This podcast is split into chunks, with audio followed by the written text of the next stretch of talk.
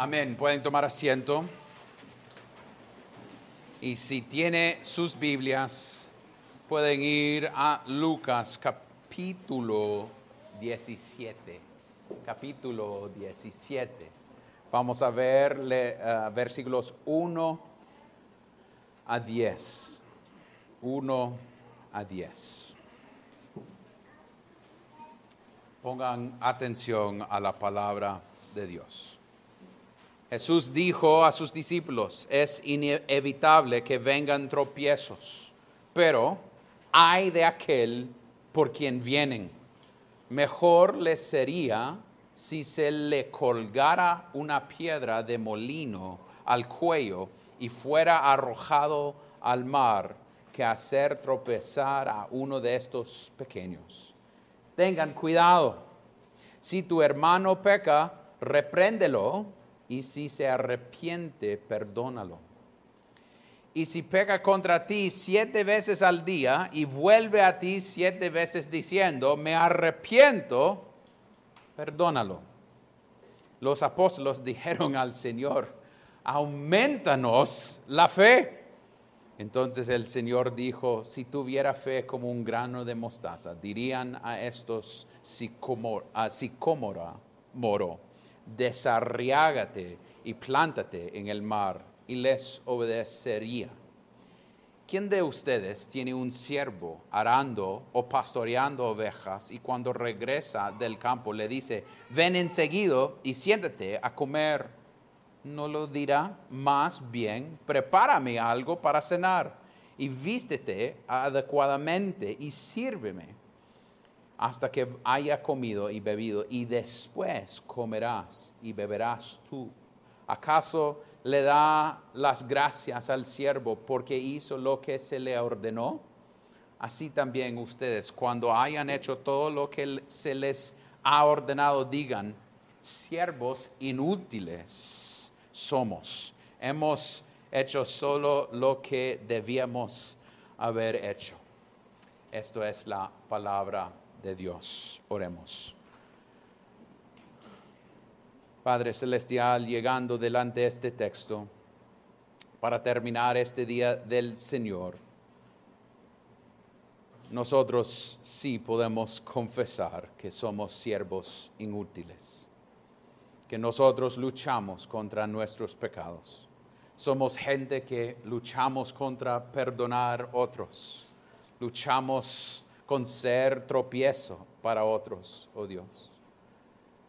Oh Dios, pedimos que durante este tiempo juntos, cerrando este día, viendo este texto, que nosotros podemos tener nuestro, nuestra fe aumentada. No en nosotros mismos, pero en tú, oh Dios, pero que no, para que nosotros podamos vivir de una manera que da gloria a tu nombre. Oh Dios, hemos llegado para ver a Cristo hemos llegado porque queremos, entender más de tu palabra, para crecer en conocimiento, en convicción de pecado y en manera para vivir para tu gloria. Y oremos esto en el nombre de Cristo. Amén y amén. Al inicio solo quiero darle una advertencia. Hoy, si ustedes están pensando que va a ser la noche que Dios el Hijo de Dios empieza a llamarles princesas y, reyes, esto no es el texto. Esto no es el momento. Él tiene palabras un poquito más fuertes para nosotros. Él viene aquí para mostrarnos cómo debemos actuar en el reino de Dios. Y el humilde eh, Jesucristo empieza a mostrarnos que el pecado no es un lugar a donde debemos jugar, ni debemos causar tropieza para otros. Y Él va a decirnos cómo debemos vivir en el reino de Dios, seguir en lo mismo.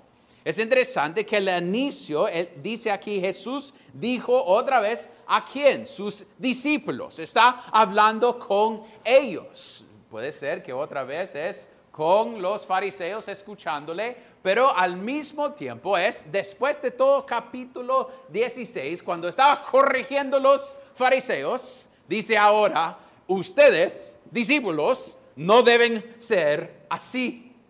y cómo debemos actuar y va a empezar a hablar del pecado y dar perdón. Entonces, con eso como principio, el pecado y dar perdón, vamos a ver cuatro cosas muy brevemente hoy. Primeramente, vamos a ver, no causan que otros pecan. Y vamos a verlo en versículos 1 y 2. Jesús, hablando con los discípulos, dice, es inevitable que vengan tropiezos, pero hay de aquel por quien viene. Entonces, Él está diciendo que es algo que debemos pensar, que puede ser que nosotros causamos otros pecar. Uno de mis profes de seminario nos dijo una vez que él estaba enseñando a unos jóvenes en el medio de la nada en Mississippi y vio uno de las muchachas agarrar, su Biblia cuando él estaba hablando y agarrar su pluma y empezar a escribir cosas. Y él dijo, me dio temor porque estaba escuchándome y, obedeciendo lo que yo estaba diciendo. En ciertos sentidos es algo que debe causarnos temor cuando alguien quiere escuchar de nosotros, porque nosotros podemos causar otros pecar.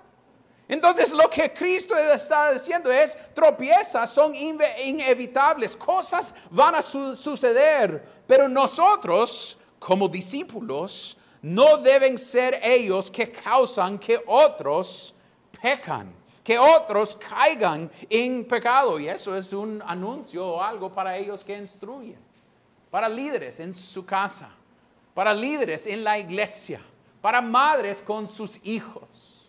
Pueden dar mal consejo. Pueden dar cosas que causan que sus niños pecan.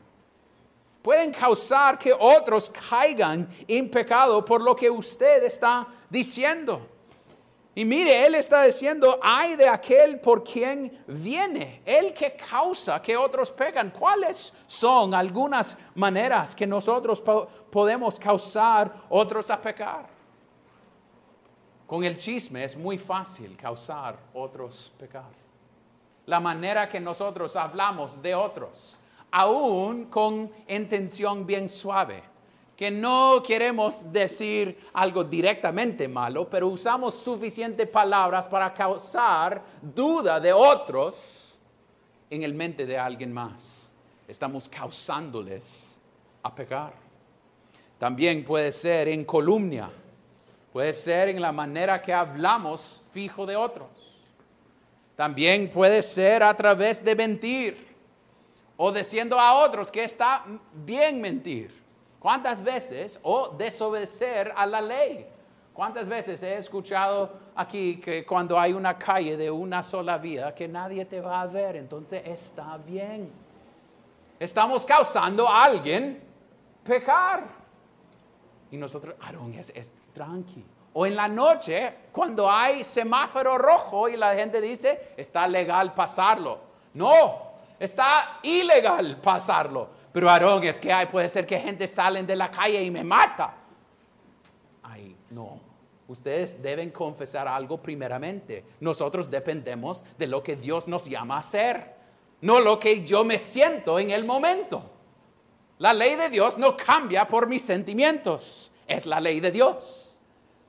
Aunque estoy diciendo esto para decirles, y quiero confesarlo abiertamente, hace una semana había un montón de tráfico y Rudy me, vio que yo no fui en contra, fui a, retroceder toda esta calle, calle hasta Pacos, no dio la vuelta, entonces no estaba yendo contra vía, pero estaba yendo retrocediéndome. Entonces la idea es, estaba cumpliendo la letra de la ley, pero no el espíritu de la ley.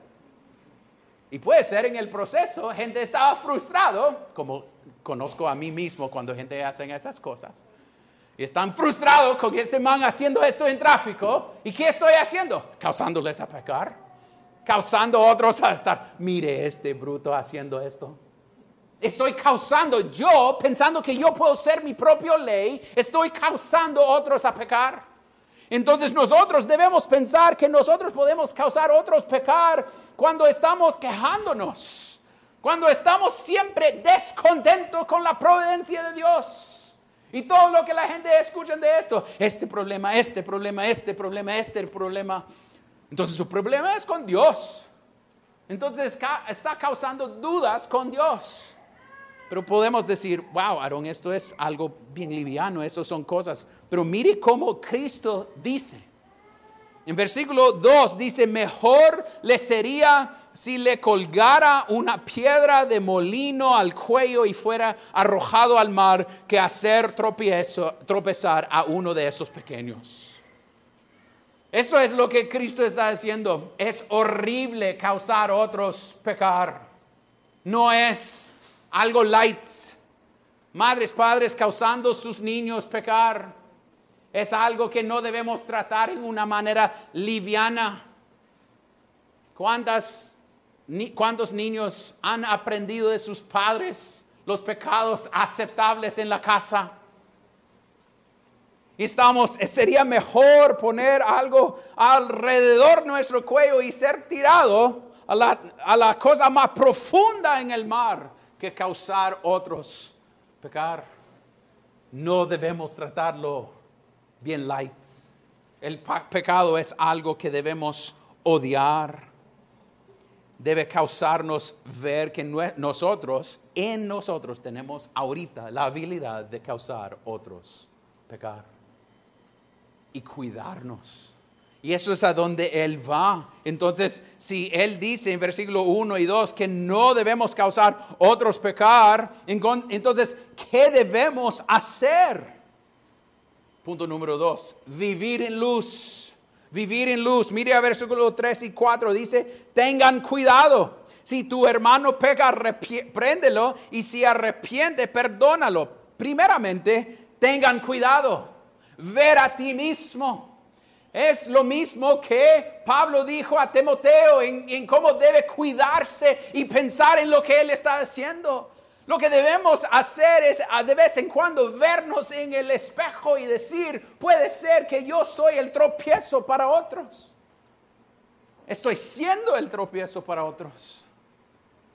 Y tener cuidado y reconocer que yo tengo esa habilidad y mire que Cristo está diciendo, tengan cuidado ustedes vean lo que ustedes pueden hacer a otros. Pero también es una invitación a vivir en una manera abierta, reconociendo que nosotros tenemos esta tendencia. Entonces, tengan cuidado. Y si un hermano peca, ¿qué debe hacer? Ser corregido. Ser corregido. ¿Cuántas veces no queremos ser corregido?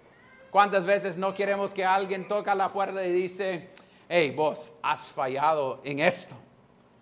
Nosotros queremos decir, ¿quién sos vos para decirme esto? Vos ¿cuántas veces que ha sucedido? Sucedió en mi casa esta semana.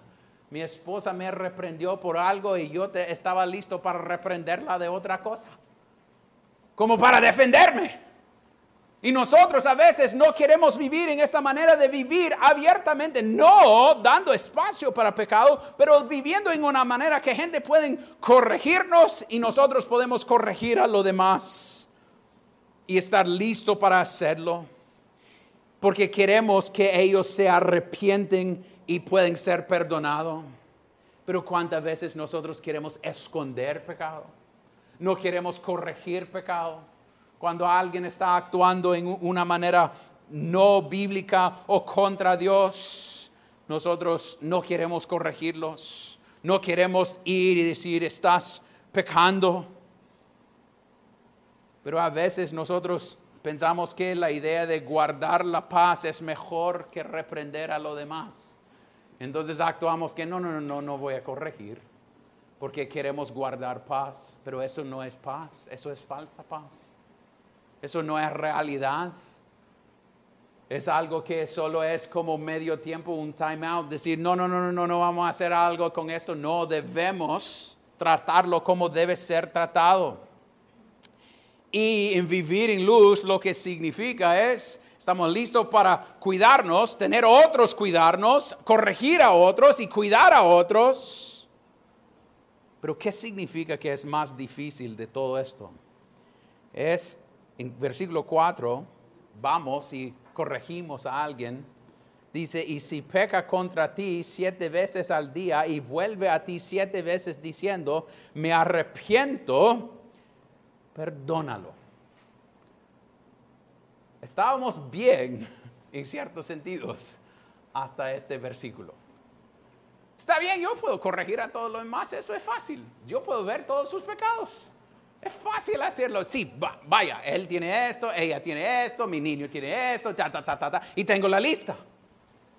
Pero cuando es pecado contra mí o, alguien viene y ha, hecho algo malo, Cristo dice, si peca contra ti siete veces al día, no es solo una vez, es seguidamente, es para mostrar un número completo. Siete es un número, número completo. Has pecado en una manera completa contra usted. A veces como madres o padres se sienten con sus niños. Han pecado en una manera tan buena, que es fijo, una manera tan arreglado y completo contra mí. ¿Y qué debe ser nuestra respuesta? Es si dice y vuelve y si, si, si has pecado siete veces o ha pecado siete veces y dice me arrepiento, ¿cómo debemos responder, perdonándolo. Y eso es algo a donde nosotros tenemos bastante para aprender familia. Debemos estar listos para perdonar y seguir perdonando. No una sola vez, pero vez tras vez, tras vez, tras vez. Cuando es difícil creer lo que ellos están diciendo. Cuando nosotros queremos decir, no, pero esto es número 49. No te creo. Perdónalo. Pero, Cristo no sabe lo que han hecho. Perdónalo. Pero yo quiero meter algo aquí, pero es donde nosotros debemos decir, debemos perdonarlo.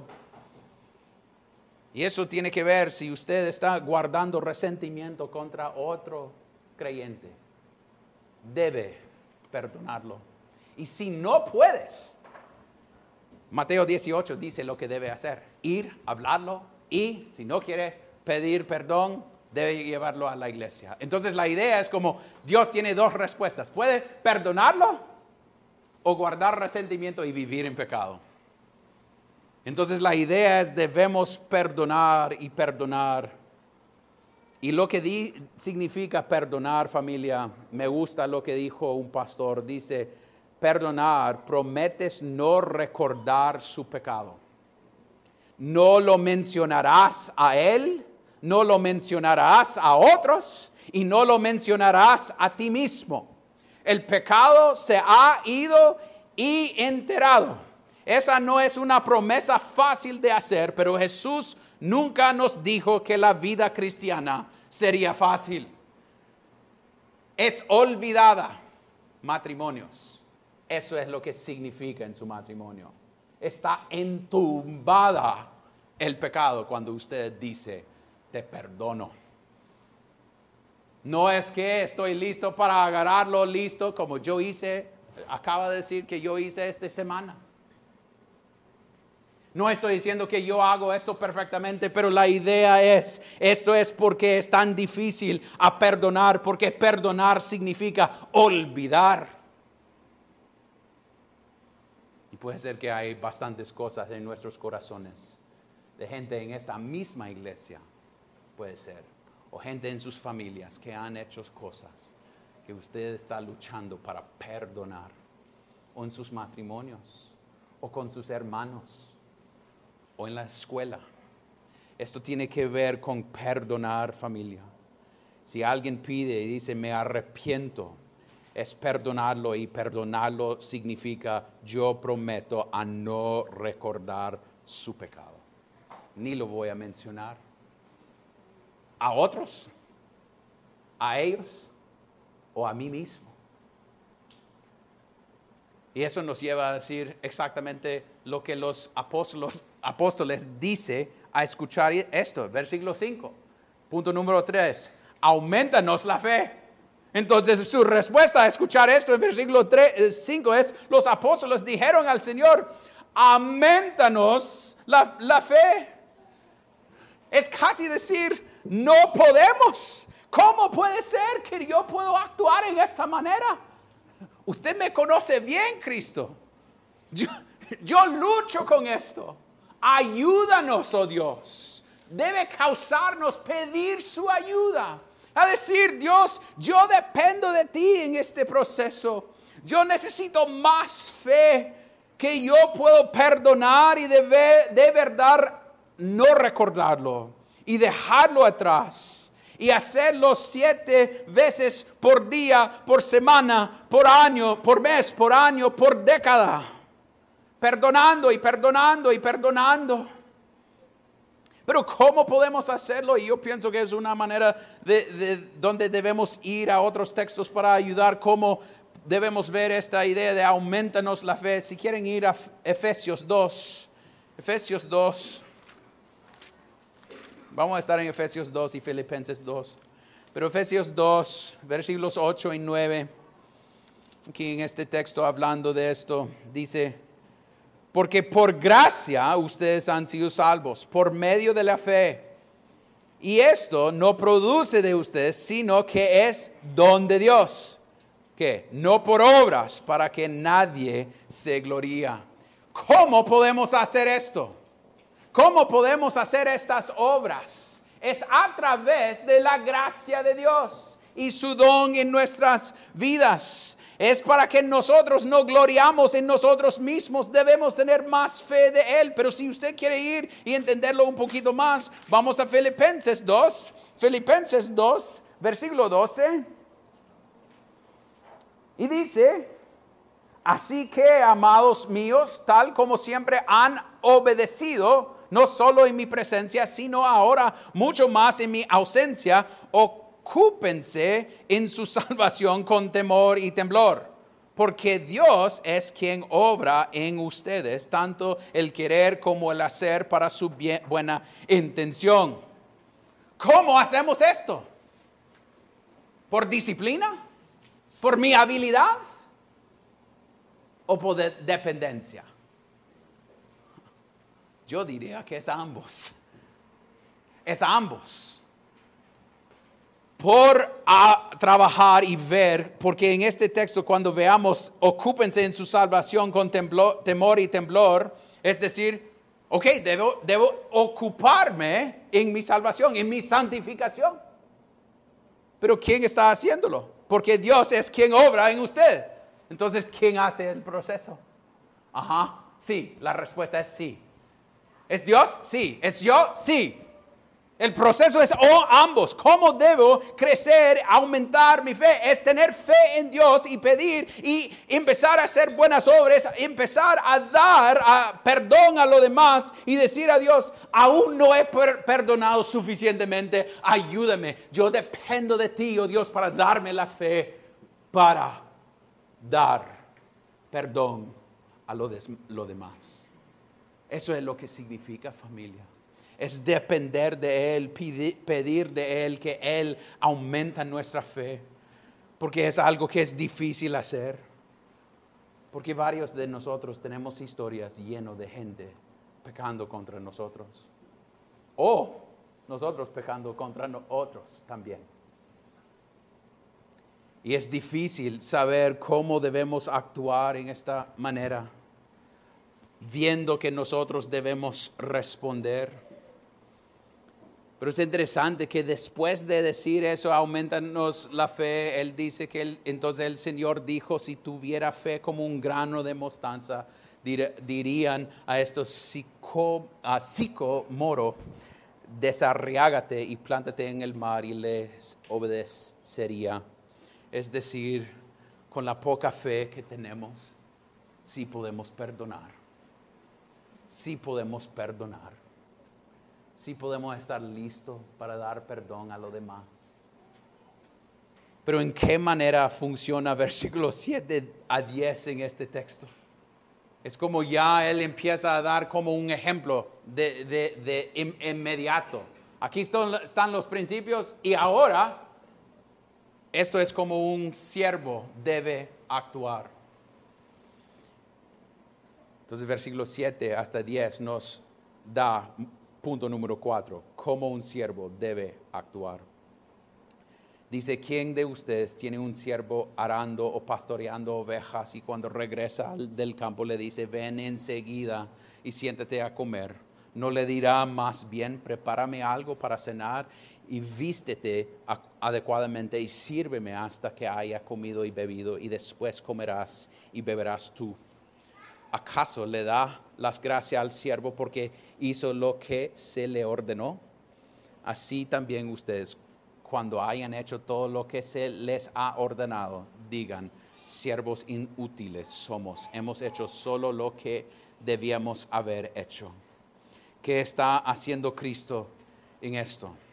Es diciéndoles, esto es como debemos actuar como siervos de Cristo es decir que la respuesta es actuar en esta manera. Él está en ciertos sentidos llamándonos siervos de Él, diciendo que siendo siervos de Él, nosotros debemos decir, esta idea de perdonar es lo que debe ser el, como la, la idea principal entre ser un siervo de Él y cuando alguien dice, ¿por qué has hecho esto? Es como, no, esto es como debemos ser. Hemos hecho solo lo que debíamos haber hecho.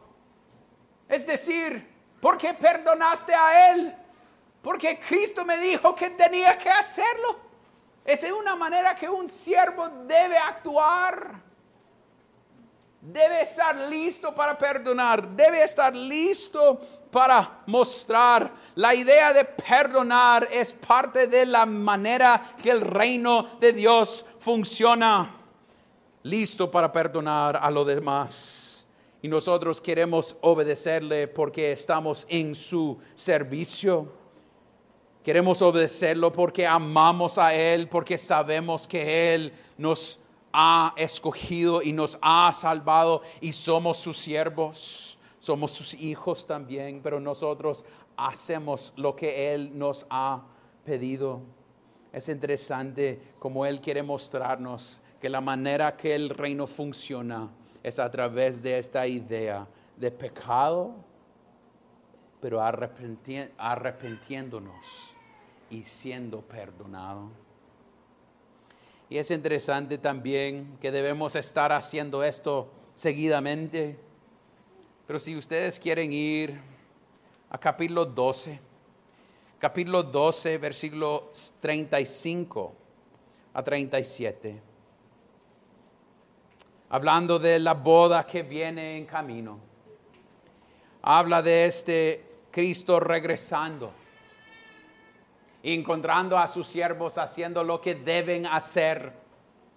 Y dice 35, estén siempre preparados y mantengan las lámparas encendidas y sean semejantes a hombres que esperan a su Señor que regresa de las bodas para abrirle tan pronto como llegue y llame. Dichosos aquellos bodas para abrirle tan pronto como llegue, ah, lo siento. Dichosos aquellos siervos a quienes el Señor al venir haya, velando. En verdad les digo que se ceñirá para servir y los sentará a la mesa y acercándose les servirá. Ellos están esperando, actuando en esa manera, esperando. Es como debemos actuar como iglesia, perdonando unos al otros, esperando el regreso de Cristo en vista de esa realidad que Él va a regresar y que Él nos encuentra listo, esperándolo, actuando en esta manera, perdonando, no rechazando, pero corrigiendo unos al otros. Y mire, este Cristo viene, este hombre de la boda, y lo que Él está listo para hacer es que venir y servir. Venir y servir a ellos que han sido siervos de Él. En la boda dice aquí en versículo 37, en verdad les digo que se ceñirá para servir y los sentará a la mesa y acercándose les servirá. Algo que Él está pidiendo a nosotros en servir a Él es algo que Él está listo para hacer para nosotros. Es tan bonito ver nuestro propio Dios diciendo, yo no les voy a pedir algo que yo no le he hecho para ustedes. Y voy a hacer para ustedes. Yo voy a ser su, su, su Dios que va a ser fiel en todo este proceso. Entonces, ¿por qué debemos hacer esto? ¿Por qué debemos servir? Porque nuestro sumo sacerdote nos sirvió, tomó forma de siervo para darnos salvación, para darnos acceso. Eso es porque podemos obedecer en vista de lo que Él ha hecho para nosotros. Familia quiero ayudarles y, empujarles a ver que eso es como nosotros veamos este texto cuando queremos decir, aumentanos la fe, oh Dios, es ver la manera que Cristo te ha perdonado. Y a través de ver su perdón para nosotros, para la cantidad de pecados que tengo en mi vida, perdonar a lo demás por lo que Él ha hecho conmigo. Cristo no está pidiéndole algo tan difícil, si es difícil, pero más allá de lo que Él está listo para hacer. Él mismo lo hizo por nosotros. Entonces, en respuesta a su gracia, respondemos a eso. Oremos. Padre Celestial, te damos gracias por su gran misericordia con nosotros. Gracias, oh Dios, por textos como estos que nos muestra que tan, tan difícil es vivir en luz, vivir en una manera listo para perdonar unos al otros, oh Dios. Que nosotros podemos identificarnos con los apóstoles diciendo, aumentanos la fe, oh Dios. Porque nosotros a veces queremos guardar resentimiento, rencor, queremos no perdonar, queremos culpar a los demás y no perdonar. Oh Dios, ayúdanos a ser ellos que quieren vivir en vista de su gracia en nuestras vidas y responder para que tu nombre sea glorificado. Darnos la habilidad, oh Dios, a vernos deudores a ti, oh Dios. Deudores porque nosotros somos deudores a tu gracia. Y por tu gracia hemos sido recibidos. Hemos tenido nuestra cuenta pagada, oh Dios. Y por eso queremos responder, no porque pensamos que podemos lograr algo para nosotros mismos en nuestra salvación, pero en ver su gran misericordia con nosotros, que nosotros podamos responder. Responder en gratitud por tu gracia. Y oremos esto en el nombre de Cristo. Amén y amén.